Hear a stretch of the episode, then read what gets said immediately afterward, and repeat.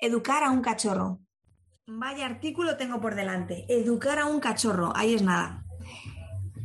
Y yo, que soy una auténtica apasionada del adiestramiento y de la educación canina, relego completamente para una segunda etapa todo eso de que aprendan a sentarse, a tumbarse, a esperar hasta que yo regrese o, por supuesto, a darme su patita cuando se lo pido. Educar a un cachorro comienza cuando podéis gozar de confianza mutua. Esa es una tarea en las primeras semanas, en los primeros meses. ¿Te cuento cómo? Vamos a por ello. No estoy pensando en no enseñar a un cachorro absolutamente nada durante esta primera etapa. El trato diario tiene muchas cosas en las que puedes ir educando. Sin embargo, tu primera tarea es conocer a tu cachorro. Bien, conoce a tu cachorro. Busca qué cosas le gustan, cuáles no le gustan nada, qué estímulos le provocan ansiedad, cuál es miedo y con cuáles se divierte. Investiga sobre sus gustos culinarios y a qué horas tiene necesidad de comer. ¿Cuándo duerme? ¿Cuándo juega? Toda esta información será valiosísima para poder comenzar a educar a tu cachorro. Necesitas observar más que nada. Tienes que aprender a interpretar sus gestos, sus sonidos. No me vale que hayas tenido cuatro compis de, de cuatro patas antes, ¿no? Distintos compis de cuatro patas antes. Yo convivo en casa con cuatro y tantos y tantos que veo y entreno y cada uno tiene su maravillosa forma de hacerse entender. Claro que las señales de comunicación canina te darán un conocimiento muy importante, pero ¿qué es eso que tu cachorro tiene de especial? Fomenta las habilidades de tu cachorro o tu cachorra. Cuando ya tenemos una idea de qué motiva a nuestra cachorra en una buena dirección, podemos comenzar a potenciar sus capacidades más exitosas. Vamos a realizar interacciones divertidas y satisfactorias que nos abrirán las puertas a trabajar otras que tenga menos desarrolladas. Sin ningún tipo de duda, debes fomentar su olfato. La importancia del olfato en los perros es indiscutible, pues es su principal herramienta para relacionarse con el mundo. Les aporta reflexión y concentración y todo ello además les proporciona esa deseada calma que toda familia que comparte su vida con un perrete joven o con un cachorro necesita.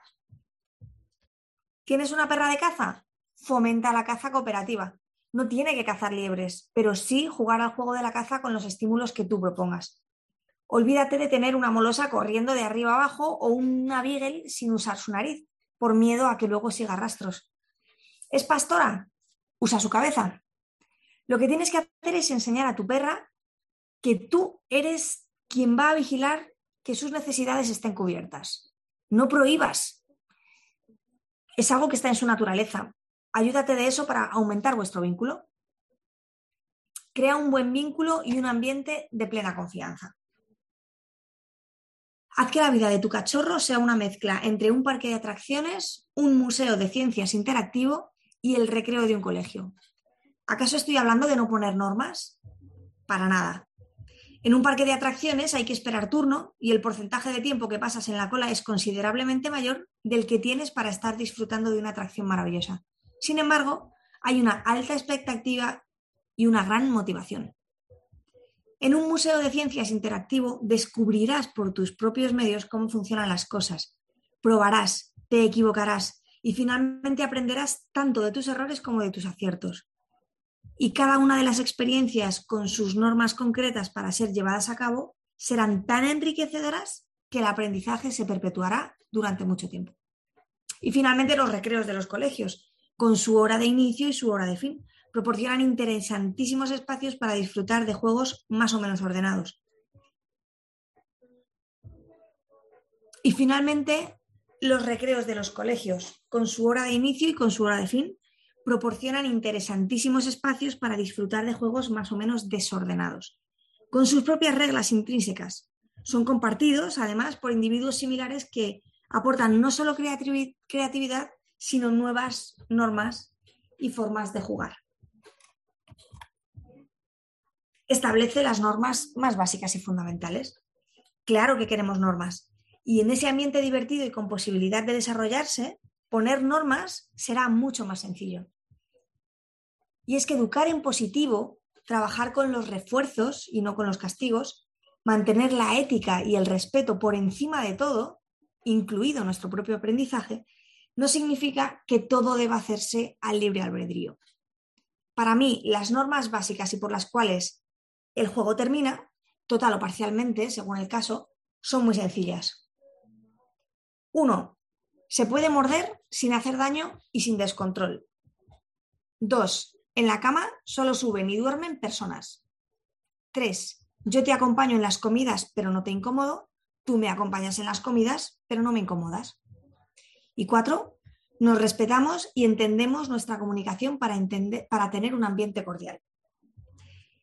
Esas son las cuatro básicas con mis perras. Cada persona en su casa tendrá unas concretas. No pongas más de cuatro o cinco. ¿Cuáles son las tuyas? ¿Cuáles crees que deberían ser? Decir que no, decir que sí. Bueno, ya he hablado de esto en, algunas ocasiones y es que nos obsesionamos, según llega nuestra cachorra a casa, en decirle que está mal. Esto no se muerde, esto no se coge, esto se huele, esto no se huele, esto no se come, qué cansado es para ti y qué angustioso es para ella. Y está claro que tenemos que decir que no muchas veces. Las cachorras son como las bebés, están siempre haciendo cosas que nos parecen peligrosas o inadecuadas. Y yo pregunto, ¿tratas igual una acción peligrosa que una acción inadecuada con tu perra? Si has sentido con la cabeza, cuidado, porque igual que pasa con las niñas y los niños, el no continuo para un perro pierde el trágico valor que debería tener. Piénsalo, no. Limita, corta, imposibilita. Uf. Los perros tienen la necesidad de explorar, de aprender, de llevar sus límites más allá según aumentan sus capacidades. ¿De verdad le vas a decir no frustrando su necesidad de conocer el mundo? Da opciones. Si no puede comer esto, quizá le interese roer esto otro. Te voy a contar un secreto a voces.